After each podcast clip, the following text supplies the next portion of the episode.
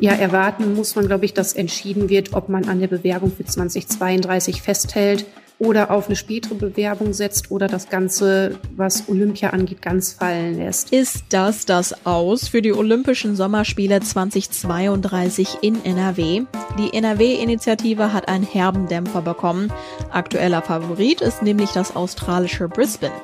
Wo steht jetzt also die Idee von Spielen an Rhein und Ruhr? Wir gehen in die sportliche Analyse. Mein Name ist Anja Wölker. Hallo. Rheinische Post Aufwacher. News aus NRW und dem Rest der Welt.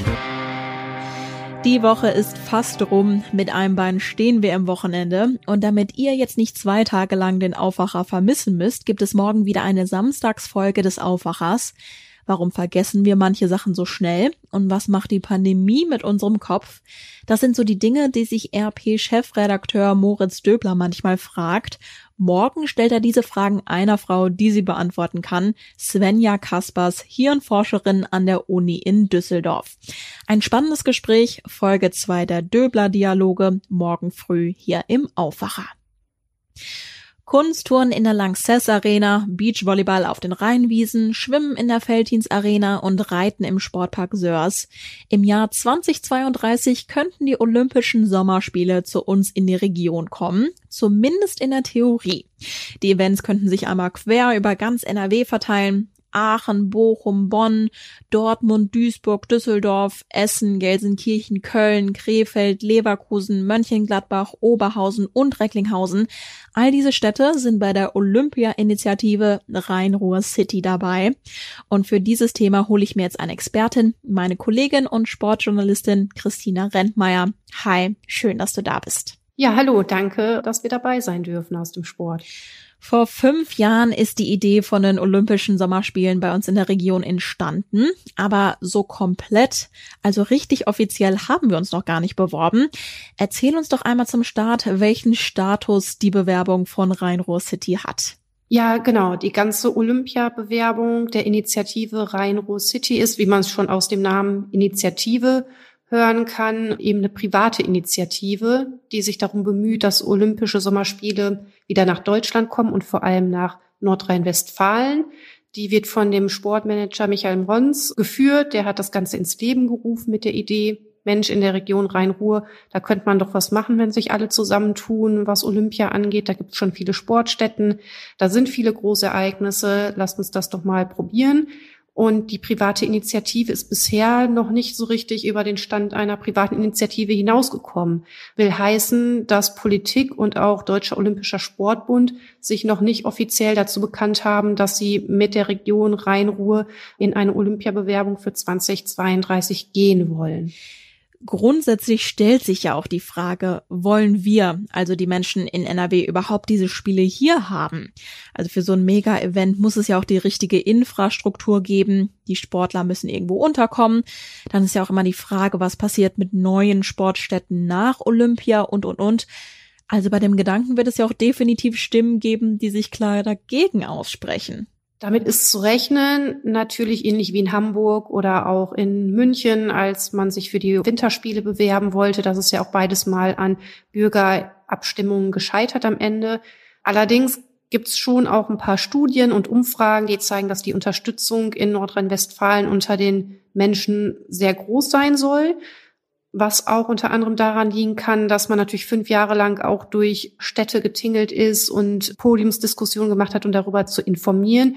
Und eben auch die Tatsache, dass es sehr viele Sportstätten schon gibt, ob dem jetzt am Ende wirklich so ist, das weiß man natürlich nicht, wie viel dann doch gebaut werden müsste. Stand jetzt ist immer, dass gesagt wird, 90 Prozent der Sportstätten stehen schon. Also Hockey sollte zum Beispiel im Borussia Park stattfinden, weil dort umgebaut werden kann zum Hockeyfeld und dann passen da 40.000 Leute rein, was für Hockey natürlich phänomenal wäre. Wir haben die Reitsportanlagen in Aachen und anderswo. Radsport, Schwimmen kann auch in Gelsenkirchen, Recklinghausen stattfinden.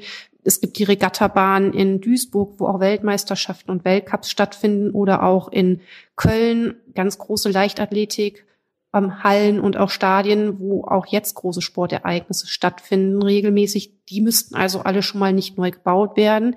Aber wie du schon völlig richtig sagst, es bräuchte die Infrastruktur. Wie kommen so viele tausend Sportler unter in NRW? Gäbe es ein zentrales olympisches Dorf? Wo soll das gebaut werden? Welche Gebäude könnte man dafür nutzen, wo eh schon Wohnraum eng ist?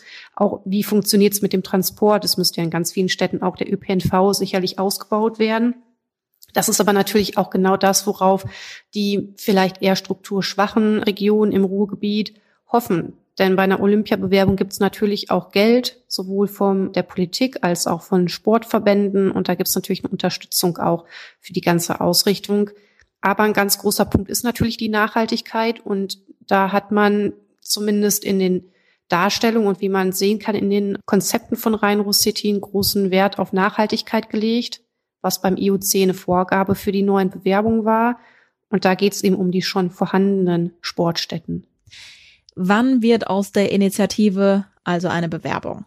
Ja, zu einer Bewerbung wird das Ganze dann, wenn der Deutsche Olympische Sportbund und die Politik ihre Zustimmung geben würden. Und dies natürlich eng daran geknüpft, dass es eine Entscheidung gibt der Bürgerschaft. Also, dass wirklich klar eine Abstimmung stattfindet. Wollen die Menschen in der Region Rhein-Ruhr in den Städten, dass Olympia zu ihnen kommt? Also mit einer ganz normalen demokratischen Abstimmung, wie wir sie auch in anderen Regionen schon hatten. Das ist Voraussetzung. Und das hat auch die Initiative Rhein-Ruhr City immer gesagt. Man möchte das erst mit den Menschen abstimmen. Man will die volle Unterstützung und das Ergebnis von so einer Abstimmung haben, um dann halt gesichert ins Rennen zu gehen. Und das Ganze dauert jetzt nun mal einfach schon eine Weile. Also bisher hat man noch keine ja, Initiative ergriffen, das wirklich in die Wege zu leiten. Die Bundestagswahl wird immer wieder als Termin genannt, wann die Abstimmung parallel stattfinden könnte.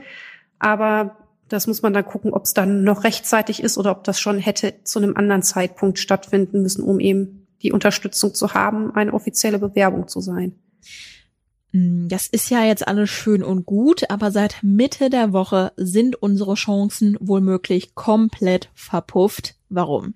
Ja, genau. Das Ganze könnte zu spät kommen, denn das Internationale Olympische Komitee hat am Mittwoch ja durchsickern lassen oder es ist bekannt geworden, dass man mit Brisbane in Australien erstmal Exklusivgespräche führen wird über die Austragung, weil die Australier einfach schon ein fertiges Konzept und eine fertige Bewerbung haben, die auch offiziell unterstützt wird aus der Politik. Die liegt beim Internationalen Olympischen Komitee vor und es gibt so vorher eine Kommission, die eben darüber entscheidet, mit welchen Bewerbern gesprochen wird. Die gibt's ganz neu seit 2019 und das ist also das erste Mal beim Auswahlverfahren so, dass es eben diese Kommission vorab gibt, die dem IOC empfiehlt, sprecht mit dem Bewerber alleine. Damit will man verhindern, dass die Bewerberstätte in so einem Konkurrenzsituation verfallen und bevor es schon um die eigentliche Abstimmung geht und das eigentliche Konzept geht, so gegeneinander schießen und eben alle viel Geld in die Kampagnen stecken, um sich zu bewerben und am Ende es ja doch nur einer wird. Also will man einzeln mit den Städten sprechen und abklopfen, wie die Chancen sind, bevor es dann eben zu so einer Konkurrenz untereinander kommt. Aber die Exklusivgespräche bedeuten halt auch, dass Brisbane der erste Kandidat ganz offensichtlich ist, und man hört auch immer wieder, dass es eigentlich schon durch ist damit. Heute gibt es eine Sitzung zu der Rhein-Ruhr City Bewerbung, mit dabei unter anderem NRW-Ministerpräsident Armin Laschet und die am Konzept beteiligten Kommunen. Da wird die Stimmung wahrscheinlich nicht so euphorisch sein. Ja, aus verschiedenen Städten heißt es heute auch, dass man erstmal abwarten will und dass es natürlich ein Rückschlag ist und man erstmal gucken muss, was das jetzt bedeutet, aber dass man auch an der Initiative und den Konzepten festhalten will und es weiter für ein gutes Bewerbungskonzept für 2032 hält. Aber es ist schon so, dass ja bei den Oberbürgermeistern und Bürgermeistern deutlich rauszuhören ist auch, dass sie enttäuscht sind, dass es jetzt so eine für sie überraschende Entscheidung seitens des IOC gab. Und ja, das Treffen war so oder so angesetzt. Man wollte sich ohnehin genauer abstimmen, wie jetzt das weitere Vorgehen ist. Und da ist jetzt eben diese Nachricht dazwischen gekommen. Was kann man also von dem Treffen heute erwarten? Ja, erwarten muss man, glaube ich, dass entschieden wird, ob man an der Bewerbung für 2032 festhält oder auf eine spätere Bewerbung setzt oder das Ganze, was Olympia angeht, ganz fallen lässt. Für die Städte ist, glaube ich, wichtig, dass sie eine Perspektive haben, was man mit diesen Konzepten macht, die schon auch die strukturellen Ausbauten vorsehen, dass man daran festhält, dass Strukturen geändert werden müssen und dass es eben auch mehr Infrastruktur gibt und dass man einfach auf andere große Sportereignisse setzt. Also Olympia ist ja nun nicht das einzige. Es gibt auch die Finals. Das sind mehrere deutsche Meisterschaften, die parallel stattfinden, die eigentlich schon 2020 stattfinden sollten und jetzt in diesem Jahr vor Olympia in der Region Rhein-Ruhr stattfinden. Aber es gibt ja auch noch große andere Sportveranstaltungen, Jugendspiele etc., wofür natürlich die Konzepte auch nutzbar wären. Dann ganz herzlichen Dank dir, Christina. Ja, sehr gerne. Vielen Dank dir. Kommen wir zu einem ganz anderen Thema. Hundebesitzer, die von dieser Geschichte hören, die werden wahrscheinlich ziemlich beunruhigt sein. Und auch ohne Hund mache ich mir da so meine Gedanken. In Lippstadt soll ein Nutria ein Jack Russell Terrier getötet haben, das berichtet der WDR. Der Besitzer berichtete dem Sender gegenüber, dass sein Hund am Ufer der Lippe freigelaufen sei. Ein Nutria soll ihn dann gepackt und geschüttelt haben, sodass der Hund einen Genickbruch erlitt. Erstmal eine unglaubliche Geschichte. Schließlich kennen die meisten Nutria als relativ behäbige, friedliche Pflanzenfresser, von denen es zum Beispiel am Niederrhein reichlich Exemplare gibt. Ich spreche jetzt mit einem Fachmann für Tier und Natur, Markus Jehn, Leiter des Hegerings in Lippstadt, einer Unterabteilung des Landesjagdverbandes Nordrhein-Westfalen. Hallo. Ja, guten Tag. Was ist denn ein Nutria eigentlich genau? Nutria oder wird auch als Biberratte bezeichnet, ist eine Nagetierart, die aus Südamerika kommt und ähm, ja bei uns irgendwann mal heimisch wurde, äh, weil sie als Pelztier nach Europa gekommen ist. Wie sehen die aus und wie groß werden sie normalerweise?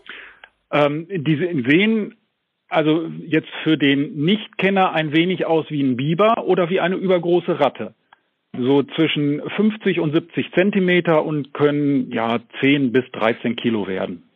War Ihnen denn bekannt, dass Nutria so aggressiv auf Hunde reagieren können? Also da muss man wahrscheinlich ein wenig differenzieren. Also ich gehe davon aus, dass das hier auch ein wenig eine Verkettung unglücklicher Umstände war. Zum einen, ähm, die Nutria haben momentan Junge. Äh, weiterhin hatten wir hier in Lippstadt äh, relativ hohes Wasser und wir hatten den starken Schneefall. Dadurch bedingt konnte der Nutria eben relativ wenig Nahrung bekommen, konnte nicht in seine Höhle als Rückzugsort, bedingt eben durch das Hochwasser und hatte noch Junge und dann kam auch noch ein Hund. Und das ist eben die meiner Meinung nach Verkettung unglücklicher Umstände. Denn also Nutria ist ja weiß Gott kein kein kein Raubtier und von sich auch nicht hochgradig aggressiv, aber ähm, wie man hier sieht, doch schon mit Vorsicht zu genießen. Das heißt, wo Mensch und Tier und in diesem Fall noch Hund zusammentreffen, kommt es sehr auf die Gemengelage an. Man kann also nicht pauschal sagen, wie es ausgeht. Das darf man auch nicht pauschalisieren, um Gottes Willen. Also die Population der Nutria ist ja relativ hoch, vermehrt auch in Parkanlagen, wo es Wasser gibt. Also jetzt werden natürlich die Parkanlagen nicht abgesperrt, weil äh, hochaggressive Nutria dort heimisch sind, sondern es ist, wie gesagt, eine Verkettung unglücklicher Umstände, wo vieles zueinander kam. Was raten Sie jetzt Hundebesitzern, die unterwegs sind, wo Nutria heimisch sind? Also momentan auf jeden Fall, das müssen wir auch raten, dass die Hunde angeleint werden, gerade wenn die Nutria Junge haben. Dann ist es auch für ein Nutria eben eine Ausnahmesituation und ja, in solchen Bereichen sollte der Hund auf jeden Fall angeleint werden. Ganz herzlichen Dank Ihnen für die Infos. Bitteschön. Und das sind die Meldungen aus der Landeshauptstadt von den Kollegen von Antenne Düsseldorf. Hallo. Guten Morgen. Bei uns geht es heute um das Thema Reisen. Dann sprechen wir über Sport in Zeiten des Lockdowns. Und dann gibt es noch Neuigkeiten aus dem Impfzentrum hier in der Stadt.